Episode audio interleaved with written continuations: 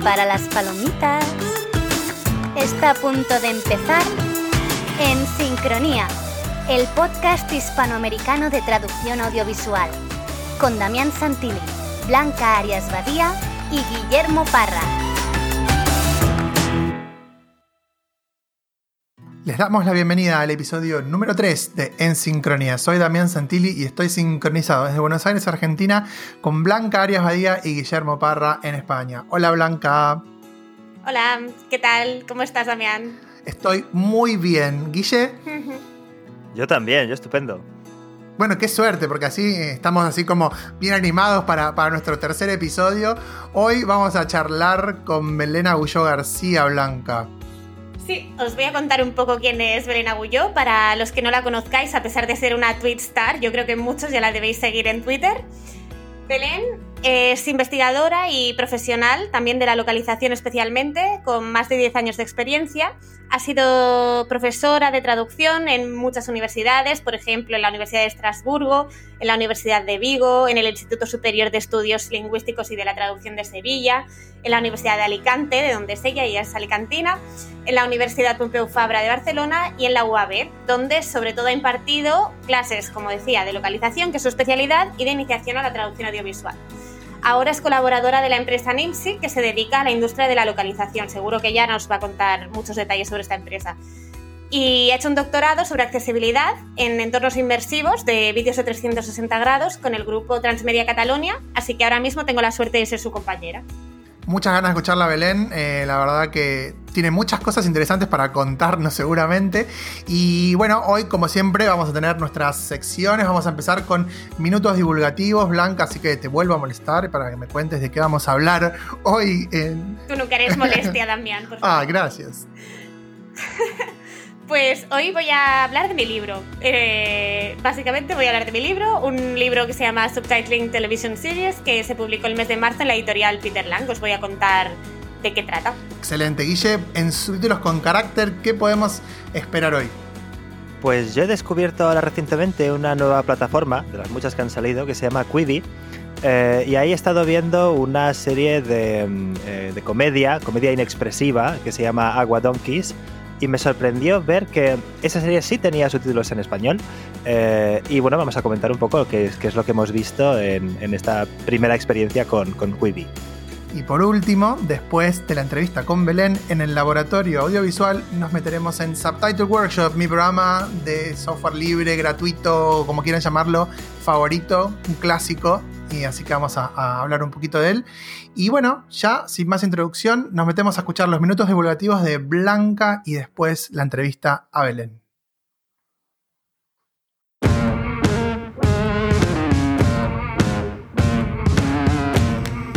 En este podcast no nos gusta que la investigación sobre traducción audiovisual y accesibilidad se quede guardada en un cajón. Empiezan los minutos divulgativos con Blanca Arias Badía.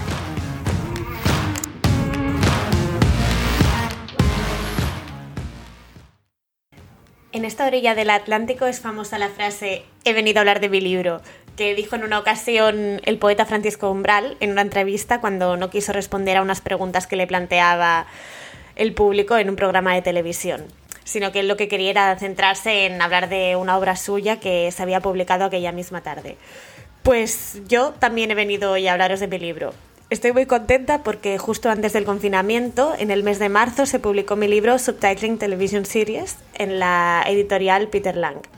El libro da todos los detalles sobre un estudio de el diálogo televisivo de tres series de televisión del género del crimen que quizás conozcáis, Dexter, Castle y El Mentalista, y de su subtitulado en español de España, el, el llamado Castilian Spanish. En el libro me centro en la idea de oralidad ficticia que mm, consiste en la forma en que los guionistas, en este caso norteamericanos, se valen de recursos lingüísticos para dar verosimilitud a las palabras que ponen en boca de sus personajes creados, y también en cómo esa pretendida naturalidad se lleva al subtitulado. Esto es interesante porque en el subtitulado nos encontramos con un proceso que supone dos cambios de medio como mínimo. En, en primer lugar, el texto pasa del medio escrito, que sería el guion, al hablado, que sería la locución de los actores, y a continuación esa locución se pone por escrito de nuevo en el subtitulado. Lo que pretendía el estudio, por tanto, era ver qué pasaba al final con ese proceso de, de cambio de medio con la oralidad. El libro cuyos resultados están basados en datos empíricos que se fijan en más de 20 rasgos comparados entre el texto de partida y el texto meta. Se trata en todos los casos de rasgos léxicos y semánticos como la riqueza de vocabulario, la distribución de categorías morfosintácticas, el lenguaje creativo y el lenguaje ofensivo. Desmonta algunos mitos sobre el subtitulado, como por ejemplo que el subtitulado busque siempre la neutralidad sintáctica o léxica, algo que se nos ha dicho mucho en la bibliografía especializada, o nos viene a demostrar que lo que ocurre en realidad es que esa neutralidad ya está en gran medida presente en los textos que consumimos hoy en día, especialmente de los procedentes de Estados Unidos. También se demuestra que no parece haber un lenguaje común de la subtitulación del género del crimen, es decir, que no hay ese llamado subtitulés, por así decirlo, sino que cada subtitulador tiene un léxico diferenciador, al igual que ocurre con los productos de partida. Por supuesto es mi libro y no puedo ser del todo objetiva, pero creo que es un libro que más allá de las conclusiones a las que llega el estudio, que efectivamente, como decía, rebaten algunas de las ideas más extendidas, puede ser interesante para estudiantes también de grado, pero sobre todo de máster y de doctorado, que tengan interés en trabajar con corpus de traducciones audiovisuales, porque la metodología está explicada con mucho detalle para que sea replicable. Además, aprovecho este espacio para decir que si hay algún estudiante que nos esté escuchando ahora que decida seguir la metodología que propongo en el libro para sus análisis, estaré más que encantada de resolver cualquier duda en la que pueda ayudar. Os propongo también un sorteo si queréis que os envíe una copia del libro. Hacedme una mención en Twitter, soy b barra bajarias badía y contadme cuál es el libro o el artículo sobre traducción que más os haya gustado hasta ahora. El día 1 de septiembre miraré cuántas menciones he tenido y sortearé una copia entre todas las personas que hayan participado. Y anunciaré al ganador o a la ganadora en las redes sociales también. Le enviaré el libro con mucha ilusión. Seguimos en los próximos minutos divulgativos. Bienvenida, Belén. Bueno, ya he dicho en la introducción que has trabajado en muchísimas universidades. La verdad es que no sé en qué universidad te ha faltado trabajar. Yo estoy contentísima de que ahora seamos compañeras. Pero cuéntanos un poco a qué te dedicas en este momento y, qué has estado haciendo los últimos 10 años. Bueno, sí, Blanca, tengo ahí un poco de overbooking con, con, los cursos y las universidades, pero bueno, se hace lo que se puede. Antes que nada, quería daros las gracias a los tres por invitarme a este programa. Me hace muchísima ilusión y, sobre todo, bueno, contigo, Blanca, que hemos sido compañeras de guerra y yo en el doctorado y tú ya en tu postdoc, así que me hace muchísima ilusión. Y nada, pues con respecto a tu pregunta de qué estoy haciendo en estos momentos, pues bueno, eh, primero estoy terminando ya casi el doctorado, solo me falta hacer la defensa oral, que será el mes que viene, el día 15 de julio, bien. y aparte de... Muy ansiado, seguro. Eso es, tengo ya muchas ganas de, bueno, de poder eh, terminar el doctorado y ya empezar un poco de cero con los nuevos proyectos. Y aparte de esto, pues estoy dando clase también en, varias universidades y demás de modalidad online, sobre todo. Eh, por eso pues lo, he podido combinar durante estos años.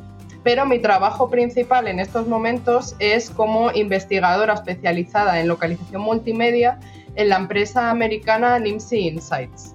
Esta empresa a lo que se dedica es, eh, digamos, apoya a otras empresas a tener éxito al expandir su mercado de manera internacional. ¿Y, cómo hace esto? Pues a través de diferentes maneras. Por ejemplo, nosotros hacemos estudios específicos para clientes sobre lo que necesiten, sobre, por ejemplo, eh, pues qué aplicaciones se utilizan más en determinados eh, países o eh, a qué idiomas deberíamos de localizar o qué es importante a tener en cuenta cuando localizamos vídeo en ciertos eh, países o en ciertas zonas regionales y demás. Hacemos ese tipo de, de, informes. También hacemos consultoría, pues o bien a través de conversaciones directamente con los clientes o a través de mm, de consultas mediante email, también hacemos eh, formación, talleres cuando sea necesario, eh, digamos que un poco de todo, ¿no? Cada cliente tiene sus necesidades y, eh, ofrecemos la información que necesitan en el formato que necesiten. Lo más importante es eso, es ayudar a los clientes a ir hacerse globales y hacerse internacionales. Lo que en inglés se conoce como Global Readiness. No sé si estáis eh, familiarizados con este término, ¿no? Pues un poco conocer... En absoluto. pues es un poco prepararse, conocer desde, desde diferentes enfoques. Em, eh, como, pues tanto lingüístico como cultural, como incluso técnico a la hora de internacionalizar un producto, todo lo que necesitas saber para triunfar en, de manera global, ¿no? Y, un poco es esto lo que estamos haciendo ahora mismo. Yo en particular me centro sobre todo en, en los estudios que están más relacionados con multimedia, por ejemplo, pues eso, localización de vídeos, subtitulación, doblaje, localización de videojuegos, localización de apps, etcétera. ¿Nos querés contar un poquito, Belén, eh, de, cómo, de cómo está el panorama internacional, lo que puedas contar sin... Eh, sí. Sobre, sobre, sí, sobre todo traducción visual, pero también localización, que es un tema que nos interesa mucho.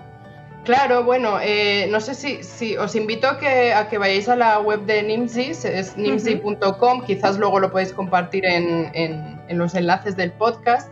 y ahí tenemos varios reports, varios informes que son públicos, ¿vale? Mucha de nuestra investigación es privada, solo para los clientes que pagan eh, la membresía, pero mucho es eh, también público. Entonces, eh, os invito a que veáis sobre todo los tres últimos informes grandes que hemos publicado, que son el de mm, NIMSY 100, se llama. Allí tenéis la lista de todas las, las 100 empresas de, traducción, interpretación y localización en general más grandes del mundo.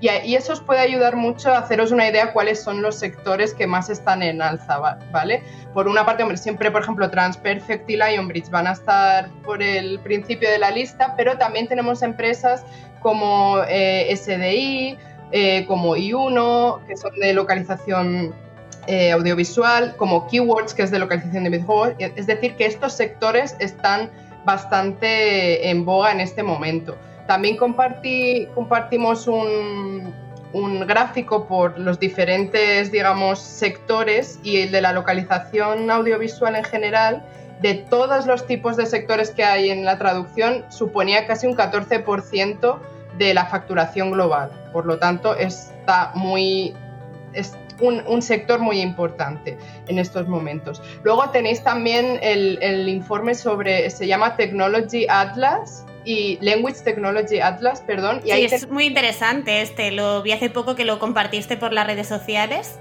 Luego puedes, bueno, si quieres ahora puedes decirnos tus, tus perfiles por si hay personas que te quieran seguir, porque la verdad es que compartes siempre información muy interesante. Ah, pues sí, eh, a ver, es que creo que no me sé ni mi usuario de, Twitter. eh, Belén-translate. Belén-translate la pueden seguir en Twitter. Muchas gracias, Damián. Los 10 años de experiencia van pesando, no solo en experiencia, sino en otras cosas también. Pues es que es interesantísimo todo, todo lo que estás diciendo para las personas que quizás quieran empezar ahora, freelanzarse, ¿no? Poder mirar toda esta información. Incluye eh, todas las tecnologías que se usan en la industria, tanto herramientas de traducción asistida como herramientas de gestión de traducción, como herramientas de internacionalización, eh, control de calidad lingüístico, también herramientas de traducción audiovisual, etc. Entonces es muy interesante para que veáis qué es lo que hay. Ah, también incluye un montón de herramientas de traducción automática, que creo que es un tema muy importante también para nosotros como pues en la industria de la localización. Y es una información que es gratis, está ah, disponible para todo el mundo y desde luego para la gente que esté empezando, poseer esta información sobre qué empresas son más importantes, qué tecnología estáis utilizando, es que puede marcar mucho la diferencia. Porque antes yo no tenía este tipo de recursos, entonces yo no sabía qué empresas había, te tenías que poner a buscar, pero cuáles son más importantes, cuáles no, en qué sectores puedo especializarme mejor. Y con esto es muy interesante la, información de la que disponemos. Y, y, este lunes se ha publicado, que esto nos viene muy bien a todos los localizadores también, esto es más para los que compran, digamos, localización para las empresas, pero se ha publicado un, un informe que es también público, que se llama Project Underwear, que va sobre el comportamiento de los compradores eh, cuando compramos online y eh, la importancia del el idioma. Es decir, compramos cosas online si están en inglés solo o queremos que esté en nuestro idioma. Pues el informe ha demostrado que en casi todo el mundo creo que hay como 70 países dentro de, la encuesta que se ha hecho, unas casi 10.000 respuestas de, personas en todo el mundo. Eh, todo casi todo el mundo está de acuerdo en que prefieren comprar en su idioma no, y no en inglés. Entonces, bueno, esto para las empresas de localización, que parece una zorrada, pero muchos clientes grandes, muy grandes, nos vienen diciendo necesitamos ayuda, necesitamos datos para demostrarle a los jefes que no tienen ni idea de localización que la localización es importante. Para nosotros es evidente, pero fuera de nuestro sector es como, bueno, traducción, esto no lo puedes hacer con el traductor automático porque me tengo que molestar, ¿no? Entonces es muy importante disponer de esta información. Muy bien, y me imagino que para tu trabajo ahora en NIMSE te debe ir genial toda la experiencia que tienes de metodología de la investigación como, como investigadora predoctoral, sobre todo en la Universidad Autónoma de Barcelona. Te quería preguntar, bueno, dos cosas, puedes elegir que, nos cuentas primero. ¿Cómo ha sido este paso por el doctorado? ¿Qué te animó a ti a hacerlo eh, personalmente para luego pasar a, esta, a este mundo más de la industria? Bueno, ya habías estado en la industria, pero me refiero ahora a hacer metodología para la industria, ¿no? y también cómo ves el vínculo entre el mundo académico y el mundo profesional en el ámbito de la traducción audiovisual. ¿Crees que es útil estudiar más traducción audiovisual para luego incorporarse al mundo laboral? ¿Crees que si no buscas eso laboralmente, es decir, por ejemplo, dedicarte a la docencia o a la investigación, no merece la pena? ¿O cómo, cómo lo ves tú en tu experiencia? Vale, pues a ver, dos preguntas ahí muy, muy precisas. Eh, pues eh, la, primera pregunta sobre el doctorado. Eh, ¿Qué me animó a hacer el doctorado? Pues la verdad es que, bueno, yo siempre cuando terminé la carrera y demás, siempre tenía un poco la espinita de que quería hacer el doctorado, pero cuando terminé la carrera empecé a trabajar directamente en, una empresa de localización de videojuegos que se llama Pink Noise en, Madrid y entonces ya pues dije, bueno, pues ya estoy trabajando para que ya lo descarté, ¿no? Entonces he estado trabajando varios años en, en, empresas de localización de videojuegos, tanto Pink Noise como luego una empresa que cofundé que se llama Kite Team, que hoy en día ya es Keywords Studio, porque bueno, pues la compraron en su momento, y em, como muchas otras. Y entonces, eh, pues eh, yo empecé en esta o sea, estaba en esta empresa, la empezamos de cero y demás, fue una aventura maravillosa, pero ya, bueno, pasaron los años, también llevaba mucho tiempo viviendo en Madrid, yo quería pues cambiar un poco de vida porque yo soy de un pueblo de Alicante y bueno, ya quienes me conocen como Blanca saben que yo soy muy de pueblo y, y yo tengo, tenía muchas ganas de vivir en mi pueblo y de cambiar un poco de vida. Yo siempre estoy ahí, Santa Pola Forever, lo voy a dejar por, en el, para que vengáis a visitarlo, que es precioso. Em, entonces, bueno, yo quería cambiar y dije, a ver, si sigo en la industria del videojuego y quiero trabajar in-house porque de traductora freelance no me apetecía, voy a tener que siempre vivir en una ciudad, porque hoy en día los trabajos remotos para el tipo de trabajo que yo hacía, que era directora de departamento y demás, hacerlo de manera remota era muy complicado.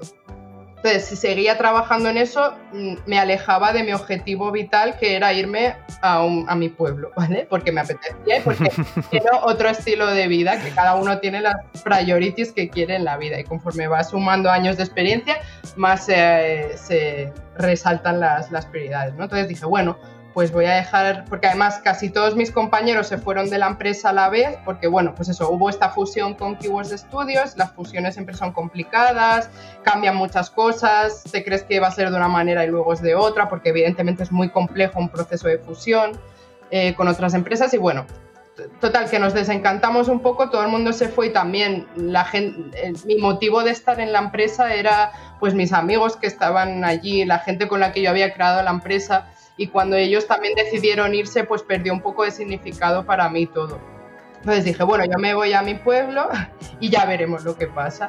Y, nada, estuve así un poco de sabático unos mesecitos y, bueno, me surgió esta oportunidad eh, gracias a Carmen Mangirón. Un besito, Carmen, muchas gracias. Eh, porque fue ella la que me recomendó, que me dijo que iba a salir eh, varias plazas para Predoc y demás, que estaban becadas y eso, para proyectos específicos de, de la Unión Europea Y bueno, pues hice las pruebas, hice la entrevista, les gustó mucho mi currículum y, empecé a hacer el doctorado allí.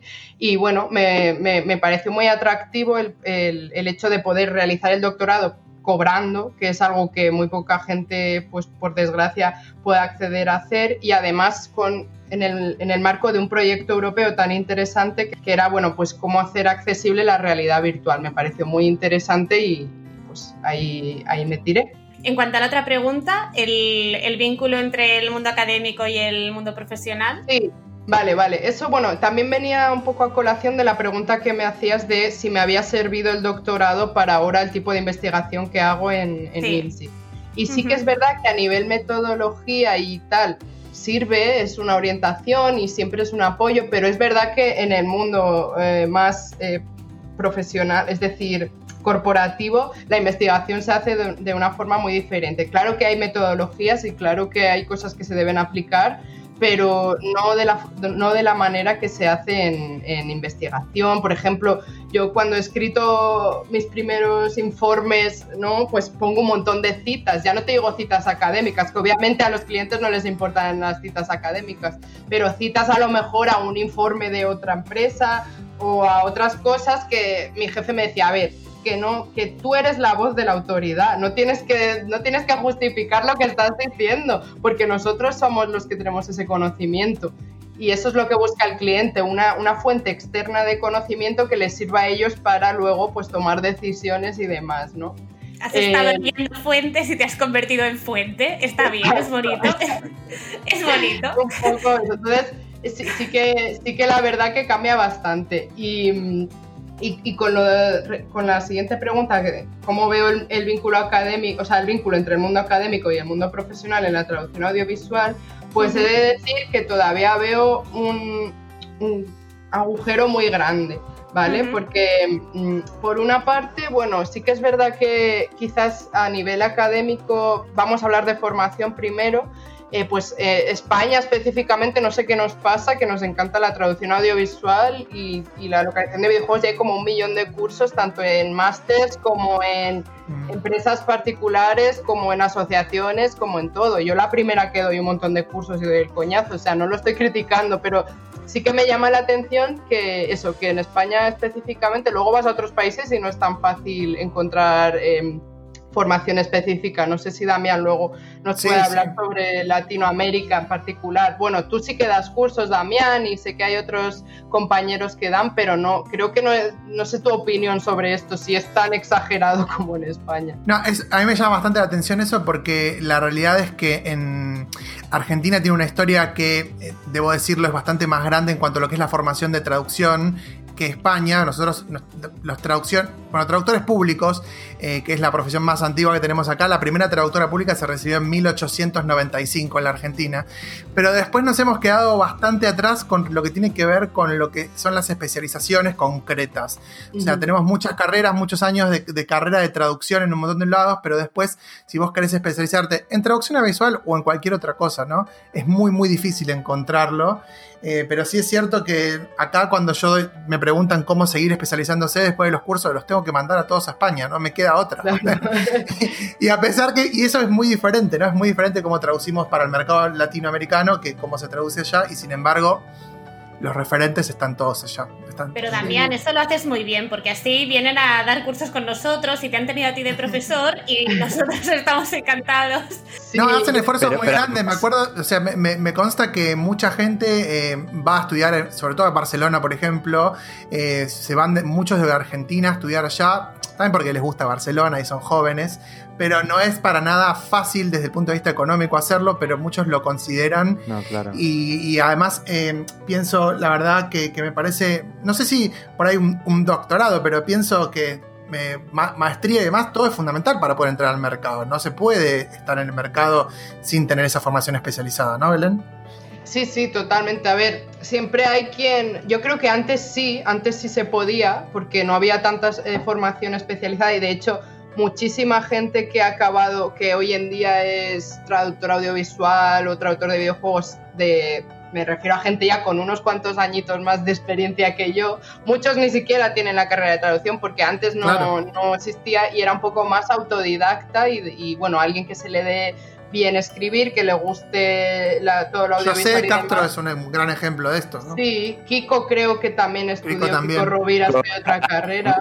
Eh, estudió biología y eh, era aracnólogo. Eso digo, yo me suena y... de las arañas, pero no sabía muy bien. Y la mayoría en realidad venían de, de, alguna filología, porque en los años 90 se podía contar con una mano la gente que había estudiado traducción. Contada. Efectivamente. Entonces yo creo que antes era más, bueno, era no era tanto, pero ahora como hay tanta competencia, tanta gente también que se quiere dedicar a esto, pues sí que evidentemente se necesita una formación especializada. Además que hoy en día este tipo de traducción es tan técnico todo, tanto la subtitulación como el doblaje, como la traducción de videojuegos, que si no tienes una formación especializada, pues es un poco difícil empezar a ciegas, ¿no? Es que ah, por lo menos unas nociones básicas eh, tienes que tener y sin duda me parece que, estudiar es, es, muy importante y como comentaba, creo que sigue, hay mucha formación y está muy bien y, y creo que la gente debe hacer tanto o másters o expertos o cursos, lo que a cada uno le llegue y le apetezca, eso ya es una cosa muy personal,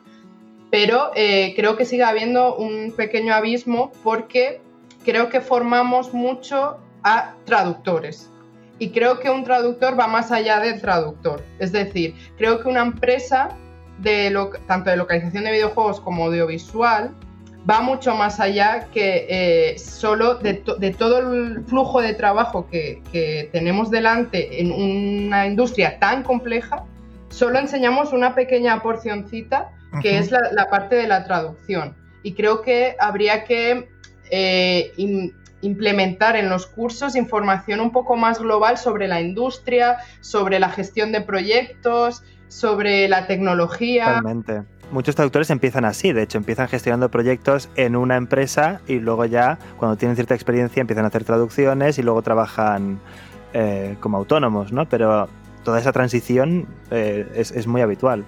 Eso es. Y hay cosas que parecen una tontería, pero es que es lo que en inglés se llama las soft skills, las habilidades suaves o básicas, que, de verdad las damos por hecha, pero que mucha gente no tiene ni un poquito de don de gentes. No sabe cómo enviar un, correo, no sabe cómo enviar un, un email, no sabe que hay que ser proactivo a la hora Para de... Para todo esto el doctorado también te curte, ¿a que sí, Belén? Sí, sí, sí, no, desde luego, desde luego. Pero creo que a veces estamos como muy en la parra y no en honor a Guillermo y no Exacto, el primero.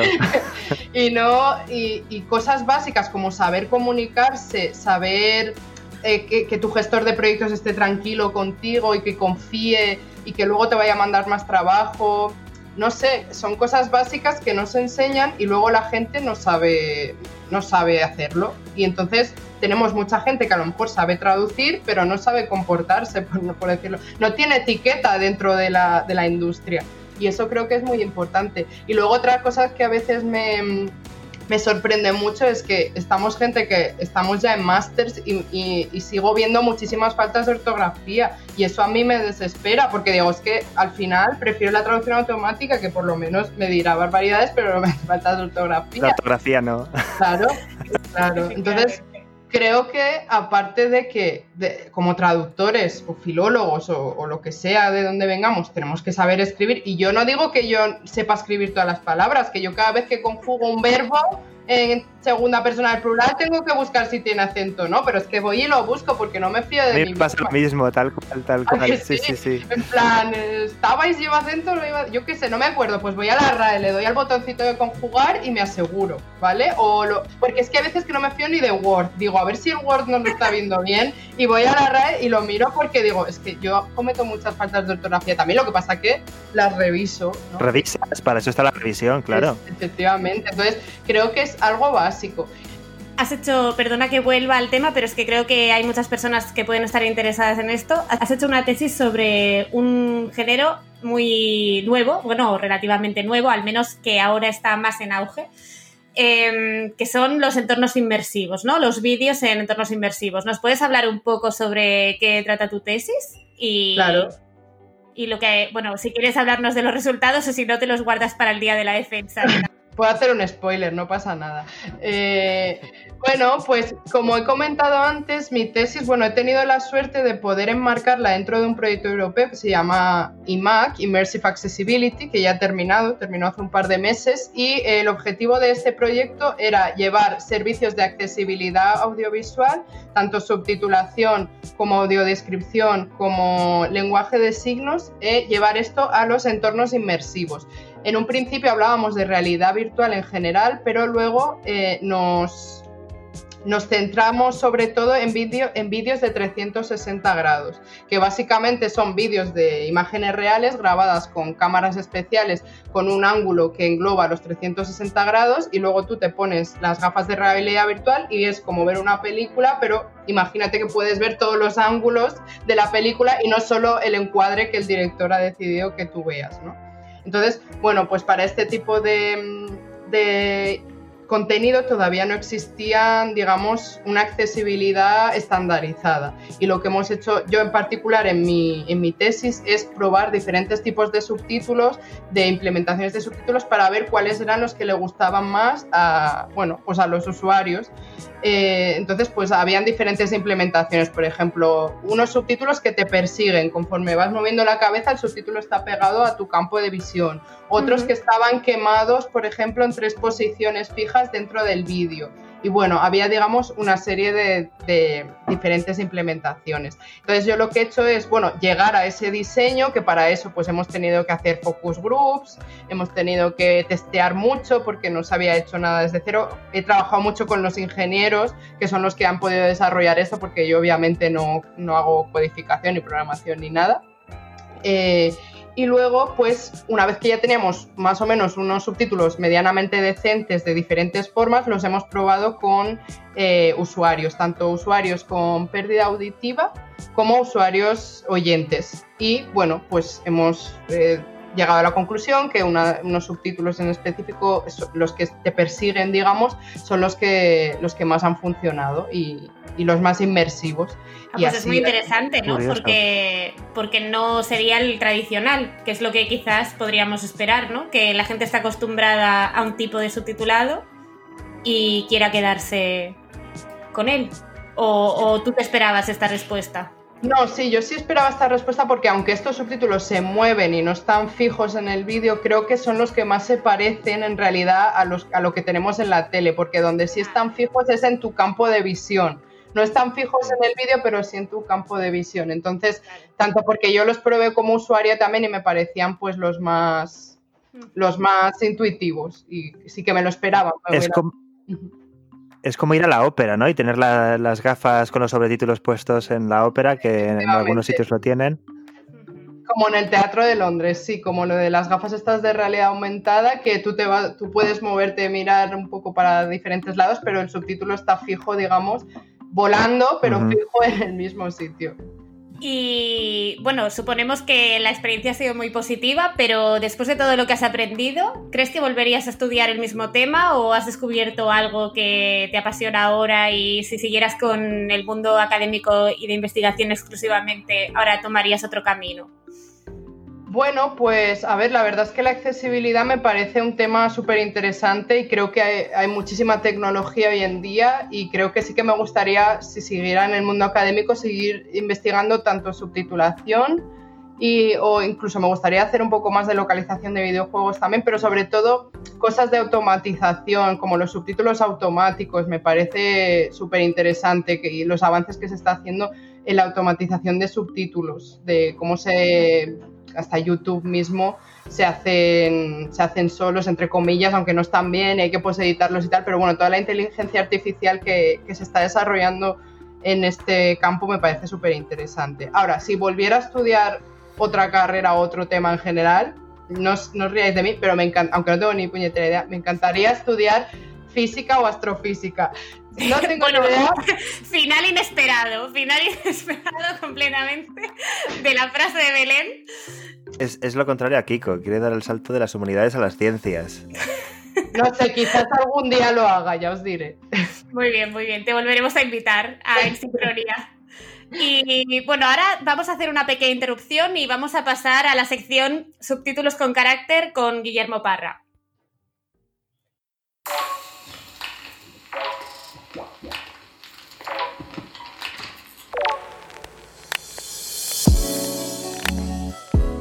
A todos los subtítulos les faltan caracteres, pero a los mejores nunca les falta personalidad.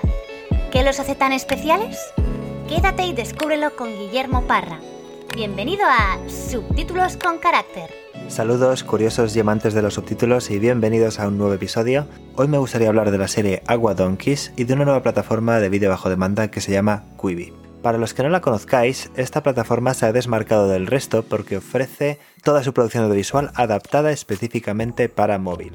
¿Qué implica esto? De entrada, todas sus series están divididas en episodios muy breves, de 4 a 8 minutos de duración. Por otro lado, a nivel técnico, se enfrentará al problema de que eh, bueno, pueden ofrecer todo su contenido tanto en formato horizontal, como normalmente estamos acostumbrados a consumirlo, como en formato vertical adaptado específicamente para los móviles. Esto implicó que había que desplazar la imagen en determinados momentos para destacar aquello que era más relevante para el espectador, ¿no? la persona que estaba hablando en el plano, etc. Esto ha supuesto otras dificultades a nivel técnico para los subtítulos que por desgracia no se han resuelto. ¿A qué me refiero con esto? Pensemos en el típico subtítulo de 72 caracteres repartidos en dos líneas, perfectamente segmentado, que de repente giramos el móvil y dura tres líneas, eh, está segmentado por puntos gramaticales, eh, no se lee igual de bien, estéticamente tampoco funciona igual de bien. Eh, evidentemente es una nueva plataforma que deberá ir encontrando la forma de eh, lidiar con esto y seguramente también tendrá que ver con que sus proveedores ya de por sí utilizan guías de estilo de otros clientes audiovisuales y ellos tendrán que desarrollar sus propios criterios. A nivel de traducción, debo decir que me sorprendió que hubiera eh, traducción al español de entrada porque no conozco a nadie en España que tenga la plataforma, así que ese es un, un punto a su favor. Los subtítulos disponibles están en español para Latinoamérica y por desgracia debo decir que no me acabaron de convencer, eh, pero por una razón muy sencilla, y es que es una serie muy breve, como decía, de 10 episodios, no más de 70 minutos en total, que se ha repartido entre cuatro traductores. Claro, como os podéis imaginar, eso ha llevado a todo tipo de incongruencias y, de situaciones eh, algunas más evidentes que otras, por ejemplo, un motel eh, clave en, la serie que se llama Sleepy Seagull Motel. En un episodio se llama así y de repente en otro lo traducen como la gaviota dormilona un personaje que se llama Hot Dog Samson, en otro episodio se llama Perro Caliente Samson. Evidentemente todo esto debería haberse puesto mm, eh, en común, debería haber habido un glosario compartido, o lo que algunos llaman también eh, KNP, ¿no? Key Names and Phrases, y también se aprecia otros niveles más sutiles, como puede ser el idiolecto, la forma específica de hablar de un personaje, como es el caso de Leonard, que es alguien que se ha pasado la mayoría de su vida en la cárcel y siempre cuenta anécdotas en la serie, empezando con la frase Once when I was doing time for Assault with a Deadly Weapon, for Third Degree Murder, for Grand Theft Auto, en fin, cada vez dice la razón, ¿no? Pero la gracia está en que siempre dice la misma frase y en cambio en las traducciones, al hacerlo personas diferentes, son siempre soluciones diferentes, con lo cual se diluye esa forma de hablar del personaje, no está tan bien caracterizado, no hace tanta gracia. Y yo creo que si una conclusión hay que sacar positiva de lo que comentamos en el segundo episodio sobre Hamilton es que no es tan importante que los subtítulos estén en el primer momento, lo importante es que estén bien. Y eso implica pues que a lo mejor un proyecto así no tendría que repartirse entre cuatro personas, sino que lo podría haber hecho una única persona, o lo más importante de todo, que debería haber habido una revisión, ¿vale? Porque aquí es evidente que no ha habido alguien que haya revisado el producto de principio a fin. Nadie ha tenido una visión global de cómo es la serie, de la evolución, de la trama. Eh, hay muchos falsos sentidos, contrasentidos incluso, pero que no son problema de las traductoras, sino bueno, que se deben a esa forma de trabajar. Y hasta aquí el tema de hoy. Recordad que si queréis seguir al tanto de novedades en su titulación, podéis seguirme tanto en Twitter como en Instagram y estar atentos al hashtag subtítulos con carácter. Gracias por escuchar y hasta el próximo episodio.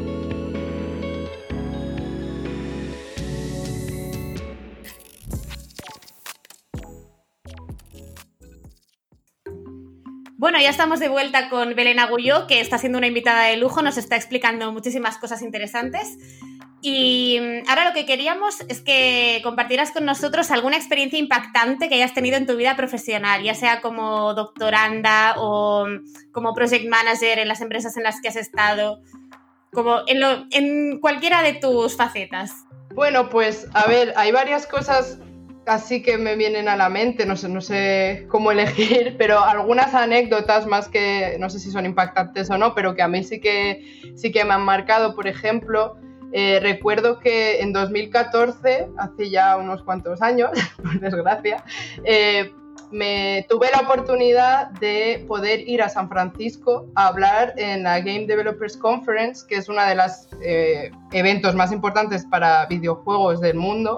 Y yo con, no sé, 24 años, no sé cuántos años tenía, no voy a especificar, eh, pues de repente tuve la suerte de, de que me cogieron. Yo, yo envié una propuesta que pensaba que no iban a coger y me cogieron y y pude hablar en la, en la Localization eh, Roundtable, que bueno, en ese momento se hacía todavía, que por desgracia hoy en día ya la han eliminado del evento, pero... Vaya por Dios. Se, ve que no tenía mucho público. Eh, y bueno, y pude ir ahí a hablar que, bueno, fue algo terrorífico para mí porque era de las primeras veces que yo hablaba en público en mi vida y además en inglés, que no te creas tú que yo el inglés no he aprendido en Cambridge ni nada, que yo he aprendido el inglés viendo Big Bang Theory, por ejemplo, por eso a lo mejor lo de la física. Em, ah, ahora esto explica todo. Exacto. Y entonces, bueno, pues fue bastante, me dio muchísimo miedo, pero eh, creo que es muy una bonita anécdota porque, eh, bueno, pues gracias a salir de mi zona de confort y atreverme a hacer eso, eh, todo está relacionado y todo al final en la vida da círculos, porque yo en esa conferencia, por casualidades de la vida, fui a ver un partido de la NBA con eh, con Gabriel ¿De quién? ¿De quién? ¿Me interesa? No me acuerdo ni de quién era, Guillermo, hace muchos años. Fue porque me invitaron. Ya me has dejado mal. Tú en la próxima vida serías física. Guillermo se dedicaría al básquet. Los Golden State Warriors, me acuerdo. Golden ah, vale. State Warriors. Eso es. Y, Genial. Sí, sí, y fui a ver este partido de la NBA con Gabriel Karandowski, que en ese momento trabajaba en Execo, que era una empresa de localización de videojuegos, y que hoy en día es el, eh, el editor de Nimsi. Y él es el que me llamó para trabajar y colaborar en Nimsi. Entonces, me parece ah. como súper interesante que al final, pues que salir de la zona de confort, moverse y ser amable con las personas con las que te cruzas en la vida, es muy importante porque nunca sabes cuándo alguien va a llamar a tu puerta o cuándo alguien se va a acordar de ti, ¿no? Entonces, Las habilidades básicas. Efectivamente, efectivamente.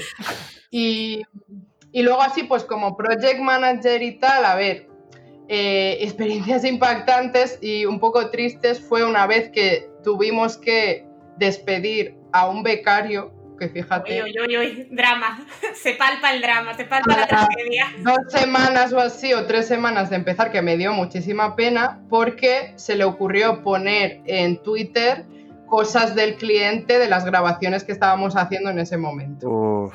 Entonces, uff, eso fue duro porque, jolín, el chaval se quedó, se quedó descuayado, como se dice en mi pueblo, porque, mm, claro, no se lo esperaba. Seguro que no lo hizo con mala intención ni nada, pero eh, fue un poco, bueno, un poco incómodo para todo el mundo. Y esto, pues, viene como un apunte para decir que las redes sociales están muy bien, pero que son un arma de doble filo, sobre todo cuando somos jóvenes e inexpertos y a lo mejor pues no no sabemos hacer un manejo adecuado de la información que, ponemos o no.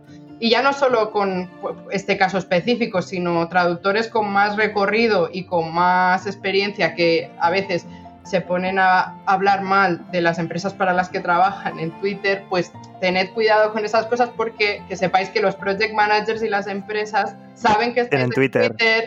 y os ven y luego a lo mejor pues al project manager ya no le apetece pasarte trabajo si estás criticando a la empresa, que a lo mejor tienes toda la razón del mundo, ¿eh? No digo que los sí. no tengan razón, pero si, sabes que vas a seguir trabajando... Hay un límite en eso, Belén, porque, o sea, perdón que interrumpa, pero la pregunta es, porque, o sea, yo lo que noto muchísimo con respecto a eso es que a la gente le encanta publicar en las redes sociales qué es lo que está haciendo. Y eso me resulta muy curioso. Eh, tienen que traducir 50 palabras. Miren estas 50 palabras que tuve que traducir hoy. y, yo entiendo que quizás, eh, aunque he, hablado varias veces con colegas traductores que tienen miles de seguidores en las redes y generalmente la respuesta es que tener miles de seguidores en las redes no, no ayuda desde el punto de vista laboral. O sea que es más una cuestión de eh, hedonismo, si se quiere. Sí, pero la, o sea, ah, si yo quisiera igual, o sea, participar, tener seguidores y demás, ¿cuál es el límite o, qué es lo que puedo hacer en las redes sociales sin que afecte a, clientes que tengo ahora o a clientes posibles, ¿no? Obviamente. Que digan, Claro. esta persona, esta persona divulga toda la información, jamás lo contrataría. Claro. NDA, NDA. Eso es. A ver, yo pienso que a veces, por ejemplo, yo veo a traductores que publican, pues mira, me ha salido este juego de palabras, ¿cómo lo traduzco? Eso no me parece mal, porque no estás, Bien. no estás diciendo nada, no estás hablando de un proyecto en particular, siempre que no pongas un nombre clave, sabes que la gente vaya a saber, yo qué sé, si pones algo de Juego de Tronos o yo qué sé, hablas de enanos o de elfos y se está traduciendo justo El Señor de los Anillos, pues hombre, Ahí Claro. un poco de sensibilidad, pero una palabra random así o una expresión, ¿por qué no? Pues es bonito, compartes, la gente reflexiona y demás. Eh, que quieras poner por ego, como decía Guillermo, em, pues estoy trabajando en un super proyectazo que no puedo decir nada, pero va a ser la leche. Cuando... Bueno, ¿por qué no? Yo no lo hago, pero si hay gente que le gusta, bien. Pero lo que nunca yo recomiendo hacer es, aunque tengas un calentón, no te pongas a hablar mal de una empresa, que la empresa lo va a ver. O sea, si, si de verdad tienes un problema con la empresa, díselo a la empresa. Habla con el project manager o plántate y dile, mira, ya no voy a trabajar más con esta empresa. Pero no hables mal y, y aunque ya no vayas a trabajar más con una empresa, tampoco hables mal de la empresa en público, porque a lo mejor otra empresa, lo que tú dices, lo va a ver y va a decir, uy, este es un follonero o una follonera, mejor no, Claro, claro, no lo voy a sí, sí, contratar. Ni de la empresa, ni de lo que traduces tampoco. Es, claro, claro, lo que traduces, eh, efectivamente, tampoco puedes hablar mal del de, contenido que estás traduciendo y tampoco deberías de, a menos que tengas permiso para hablar, tampoco deberías de decir que estás trabajando en X proyecto o en otro, que eso ya es otro tema, lo del dar crédito a los traductores Sí. y demás, esto ya está muy luchado por las asociaciones y demás, y tiene que ser así, debemos luchar para que sea así, pero... eh, pero pasa eso. Mira, justo el otro día un- alguien en Twitter me preguntó por porque puse, que, que es una pregunta creo que, que algo que podemos hablar después también sobre The Last of Us 2. Eh, tuve una anécdota, un tweet que para mí se me ha vira- viralizado porque tenemos 900 likes, que eso es lo que más likes he tenido yo en mi vida y tendré, eh, porque me Mira, mira escribió- cómo es. No sabe ni cómo es su cuenta de Twitter, pero sabe cuántos likes tiene un tweet, ¿eh? Sí, Ahí hay porque- algo. porque ahí hay es- algo. es Los mi logro. Es mi logro más grande en Twitter en toda la historia de, de mi vida en Twitter. Eh, 900 likes. Y, todo fue porque me escribió un exalumno de, de la Universidad de Vigo que había estudiado el módulo de localización de videojuegos conmigo para decirme que había aparecido en los créditos de, de- del The Last of Us 2, que lo había, había participado en la traducción y que me, y me daba las gracias. Y yo, ¡ay, qué, qué emoción, por favor! Ahí yo súper emocionada de, de mis alumnos. Y me escribió luego una persona por Twitter y me dijo, oye, ¿podrías decirme si aparezco en los créditos yo? Es que eh, he participado un poco en la traducción como backup, porque eso pasa mucho en localización de videojuegos, que algún traductor no puede en ese momento y a lo mejor pues 5.000 palabras te las pasan a ti, pero estamos hablando de 5.000 palabras de a lo mejor 400.000 o 500.000, ¿vale? Sí, sí. Entonces, claro, la, persona, pues, sin ninguna mala intención me preguntó, pues, por curiosidad, a ver si había salido en los créditos o no. No había salido y, bueno, no era, no era para decir nada ni nada, simplemente era por información. Pero me llama la atención que a veces estas cosas pasan con, los, con el tema de, de dar crédito, sobre todo en localización de videojuegos, es un problema porque participa mucha gente. A veces quieres poner a todo el mundo como project manager o como empresa y a veces también nos ha pasado de alguien en un proyecto X que ha traducido pues muy poquito, un 1%, y luego está, guau, pues mira mi- el- lo que he traducido, no sé qué, no sé cuánto, y la otra persona que, que se ha chupado media traducción, a lo mejor no tiene ni Twitter, porque mm, le da igual, ¿sabes? Entonces, son cosas un poco que lo de los egos y los créditos y demás, pues bueno, está ahí ahí. Pero bueno, yo, yo creo que el mayor, la mayor satisfacción es saber que uno ha trabajado bien, que ha hecho un buen trabajo y sí que ser capaz de ponerlo en un currículum o demás, sobre todo para poder conseguir más clientes. Ya luego, si te hace ilusión salir en unos créditos o no, pues eso ya va en cada uno. Pero vamos, que creo, creo que de- fuera del mundo de la traducción, a la gente normal, digamos, no, no normal, no digo que nosotros seamos anormales, pero queda un poco mal, pero eh, que a la gente le da igual quien no quiero decir que salga alguien en- que haya traducido a alguien un videojuego o no a lo mejor a tu madre le hace ilusión, pero que a otra persona que no te conozca no es algo que esté tan, tan valorado, ¿vale? Fuera de nuestro entorno. Para nosotros es la leche y lo es, pero fuera de nuestro entorno no es tanto. Entonces, bueno, que los egos, pues que sean los justos. Y a una persona, por ejemplo, ahora algún estudiante que nos esté escuchando que quisiera dedicarse a la localización, ¿tú qué le recomendarías como primeros pasos? Antes hemos hablado de las maestrías, ¿no? Los másteres, en España solemos decir más máster y en Argentina maestría. Em, ¿Hay alguna, alguna cosa en concreto que crees que sea indispensable hacer si quieres especializarte como localizador o localizadora? Pues para la localización de videojuegos yo recomiendo, sí, si se puede hacer un curso, bien sea un, eh, máster eh, especializado o un curso de experto o incluso un cursito corto como los que ofrecen algunos profesionales, eh, como Pablo Muñoz y demás, para empezar, pues oye, yo creo que está muy bien. Otra cosa súper importante si quieres ser localizador, localizador o localizadora de videojuegos, aprenda a usar MemoQ, ya, ya, o sea, ya aprende a usar MemoQ ya porque es la herramienta que se utiliza en todas las empresas, o en casi todas las empresas, sobre todo MemoQ, WordBee y no sé cuál más, pero básicamente MemoQ. Yo tengo que reconocer una cosa, y es que hice un taller de MemoQ contigo cuando no era estudiante. Ay, madre. Ahora ya, ya, me siento vieja, ya lo has acabado de arreglar, Guillermo. Qué bien, qué bien, qué, qué, curiosidad. Pues mira, no lo sabía. No te acostarás sin saber que eres un año más vieja. Pues eso que es, eso muy importante. Y luego, pues que sigáis empresas como Nimsit y, competidores, que no los voy a nombrar, si queréis los buscáis, eh, que, que, tengan información muy actualizada sobre la industria, sobre las empresas, sobre la tecnología. Estad muy al día. ¿Qué quieren? ¿Qué buscan los clientes? No os quedéis en yo sé traducir.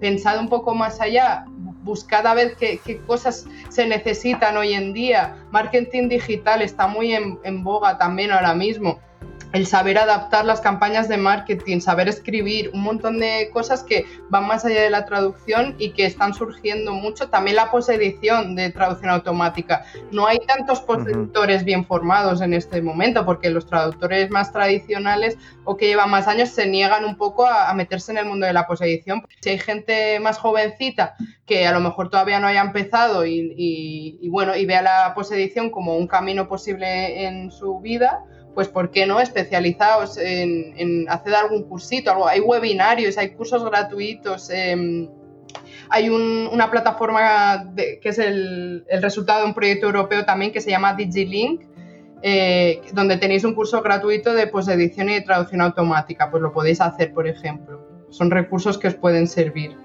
Pues muchísimas gracias. Y ya para terminar, sí que nos interesaba comentar esto que tú has apuntado, no, nos has dejado los labios ahora al mencionarlo. El caso de The Last of Us 2, que ha sido muy viral, sobre todo la reacción de este gamer que tiene discapacidad visual, Steve Taylor, que trabaja con varias empresas y, y, bueno, de hecho, como todos nosotros te seguimos en Twitter, sabemos que tú eres una de las personas que ha contribuido a que se hiciera viral esta reacción. Y te queríamos preguntar cómo, cómo ha sido el.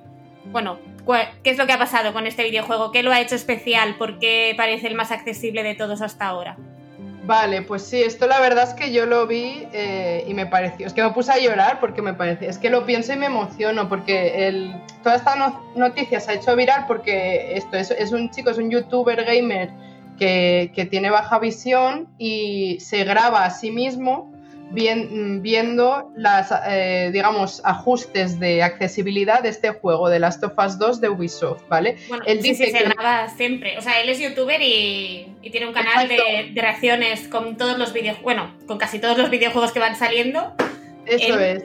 Y él se graba un poco para, para ver, pues él esperaba que iba a ser una chufa, como todos los otros juegos, que la accesibilidad es, es una risa y entonces él se grabó pues para ir criticando, ¿no? En plan, pues mira, esto como hace con otros juegos, reviews y demás. Y para sorpresa de él, pues se dio cuenta que había un montón de, de cosas de accesibilidad para personas con baja visión y se puso a llorar de la emoción. Entonces creo que es eh, pues súper bonito, ¿no? Y cómo, y, cómo la accesibilidad puede cambiar y puede tener un gran impacto en la vida de las personas, me parece algo precioso. Y es verdad que si veis las, opciones de accesibilidad del juego, eh, tiene un montón de cosas. Tiene audiodescripción para los menús, algo que nunca se había hecho hasta ahora.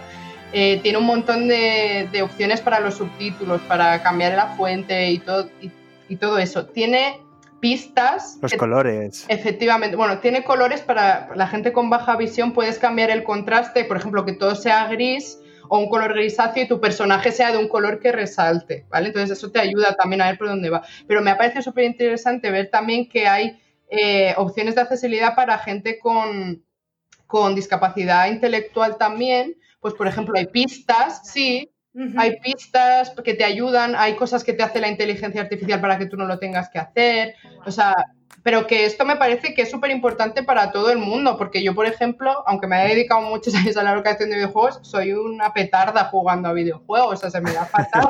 No soy una buena gamer, ni mucho menos.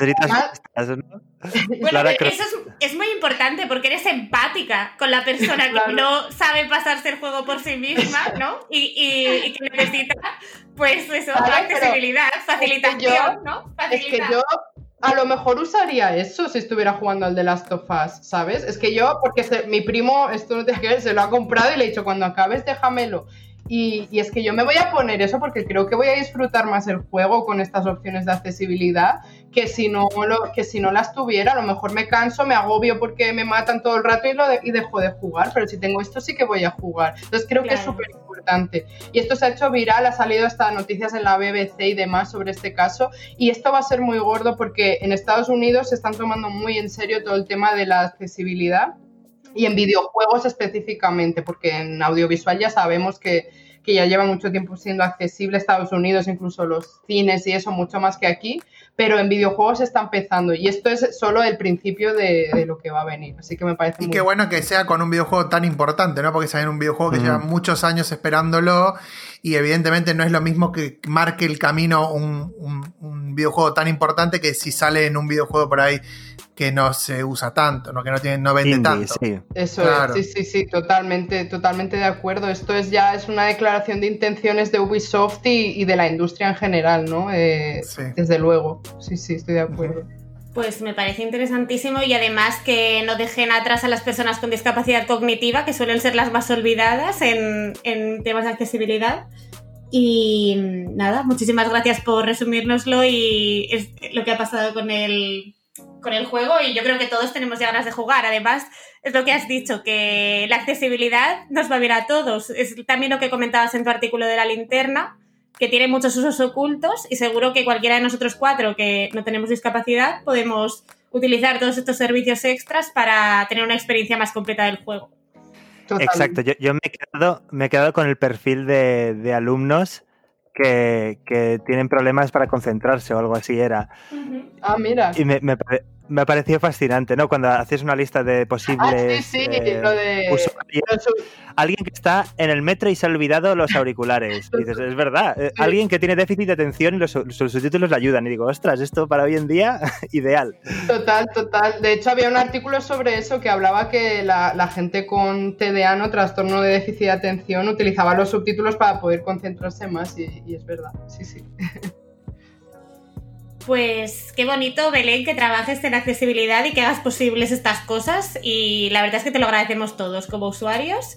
Y estamos encantados de que hayas venido ya en sincronía. Y esperamos que vuelvas. Yo creo que estamos de acuerdo los tres en que vamos a querer una actualización de lo que está haciendo Belén dentro de un tiempo. Y, además quedaron muchos temas. Sí, sí, sí. Gracias a vos, Belén. Sí, muchísimas gracias os dejamos con el laboratorio audiovisual de Damián Santilli.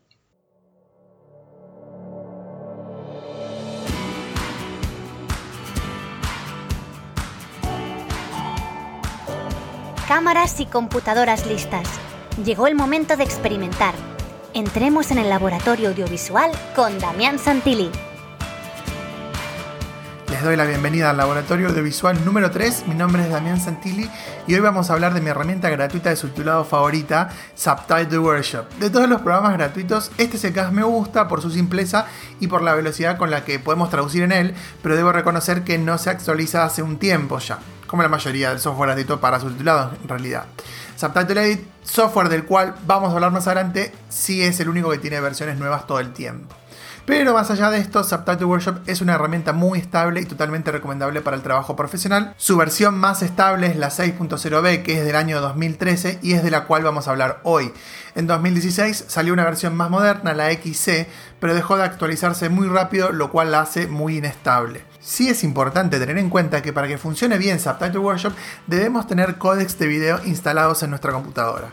En este sentido, lo que les voy a recomendar es el paquete de códex K-Lite Codec Pack, que se actualiza con mucha frecuencia y nos permite visualizar cualquier formato de video con Subtitle Workshop. Antes de avanzar, recuerden que pueden encontrar una versión en video de esta sección en mi canal de YouTube, Damián Santilli, para ver con mayor facilidad ciertas cuestiones relacionadas con el uso de esta herramienta y de todas las que vemos en esta sección. Ahora sí, metámonos de lleno en Subtitle Workshop. Como mencionaba antes, lo mejor que tiene es que es muy simple. Cuando lo abrimos tenemos que presionar las teclas F4 y F5 para ocultar dos paneles que no nos sirven de mucho y nos va a quedar una interfaz que nos muestra solamente el video, los subtítulos ya creados y el espacio para crear subtítulos nuevos. Esto es maravilloso, ninguna interrupción, nada que moleste nuestro trabajo. Lo que no tenemos en Subtitle Workshop es la onda de audio, pero dependiendo del trabajo que hagamos y la metodología que usemos, esto puede ser muy positivo. En mi caso suelo subtitular y después derivar la sincronización a una colega, porque no es una tarea que me guste mucho hacer y entonces Subtitle Workshop hace que pueda trabajar muy muy rápido. Claro que herramientas como Subtitle Edit y HISAP también nos permiten trabajar sin la necesidad de sincronizar, pero las interfaces no son tan limpias como la del Subtitle Workshop. Para empezar a traducir, vamos a cargar el video desde el menú Movie Open y una vez que tenemos el video abierto, creamos el archivo de subtítulo con el menú File New Subtitle. Luego lo guardamos con File Save. Al hacer esto, el programa nos preguntará en qué formato queremos guardarlo y el tradicional va a ser SubRip, el ya conocido SRT. Al no actualizarse hace un tiempo el software, si necesitamos generar algún archivo de subtítulo con un formato más nuevo, por ejemplo para YouTube, podemos crear el SRT y luego ir a otra herramienta para generar el archivo en un formato más reciente. Una vez hecho esto ya tendremos el video y el archivo de subtítulos creado. Aquí lo importante será aprenderse los atajos de teclado, les cuento los más importantes, pero también los pueden encontrar en las notas del capítulo de hoy. Para detener o reproducir el video vamos a usar control y la barra espaciadora, control S para guardar, control y la flecha para atrás o para adelante para avanzar o retroceder 5 segundos el video, alt y la flecha para atrás o para adelante para avanzar o retroceder un segundo el video y la tecla insert para crear nuevos subtítulos. Si tenemos que sincronizar, vamos a usar Alt más la tecla C para indicar la entrada de un subtítulo y Alt B corta o Alt V para indicar la salida si tenemos que sincronizar. Lamentablemente esta versión de Subtitle Workshop no nos permite configurar los atajos de teclado. Por supuesto que en tan poquito tiempo no es posible hablar en mucho más detalle de esta herramienta que tiene un montón de opciones excelentes como la función de control de calidad que se llama Information Errors, pero espero que lo que vimos hoy les alcance para animarse a probar el software.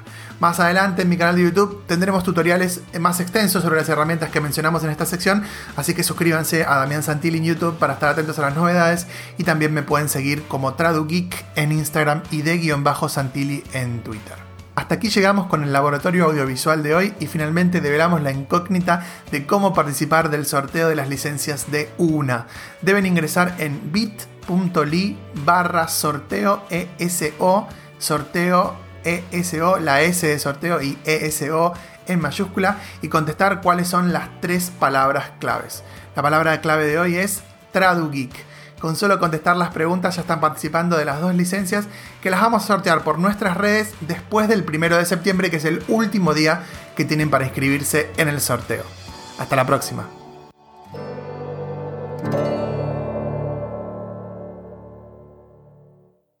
Bueno, la verdad es que eh, me encantó la entrevista Belén y hay un montón de temas de los que estuvo charlando que realmente van, vamos a tener que imitarla de nuevo, porque a mí sobre todo la parte del mercado me, interesa muchísimo, pero también todo lo demás que mencionó, realmente se, va a merecer, Belén, una segunda invitación al programa, ¿verdad? Sí, sí, sin duda tenemos que ficharla otra vez y tiene que volver aquí. Y bueno, ya nos ha dicho ella misma, ¿no? Que de tanto leer parece que se ha convertido ella en la voz de la autoridad. La empresa lo que quiere es que hable ella, no ya que cite fuentes académicas. Así que nos ha, nos ha hecho aquí una demostración de que efectivamente lo es la voz de la autoridad. Y yo de todo lo que ha contado me quedo con la explicación de The Last of Us y también con ese consejo que ha dado a toda la gente que se quiera dedicar a la localización de aprender MemoQ. Yo me quedo con, con Nimchi, no, no estaba al tanto de, esta empresa ni de los estudios que hacía. Me ha parecido súper interesante lo que comentaba de las, las 100 empresas líderes del sector. No las tenía, algunas evidentemente las, las tenía presentes, pero la mayoría la verdad es que no, no las conocía. Y, em, y luego también, bueno, sí, eh, yo lo tenía bastante claro, pero me ha gustado el hincapié que ha hecho en, el control de las redes y lo que publicamos y no publicamos, eh, porque nuestros clientes eh, también tienen redes. Y a mí lo que más me gustó de todo esto es saber que a Belén la podemos llamar para que nos reemplace alguno de nosotros tres en cualquier momento, porque la verdad es que conducía y llevaba el programa, sobre todo tras bambalinas. Las partes que no, se, no escucharon en la entrevista era Belén diciéndonos cómo teníamos que hacer todo. Así que la verdad, una genia. Cuando a alguno de ustedes les pase algo o tengan que irse de vacaciones o algo así, la llamamos a Belén y, la verdad que genial. Bueno, chicos, hasta acá el episodio de hoy.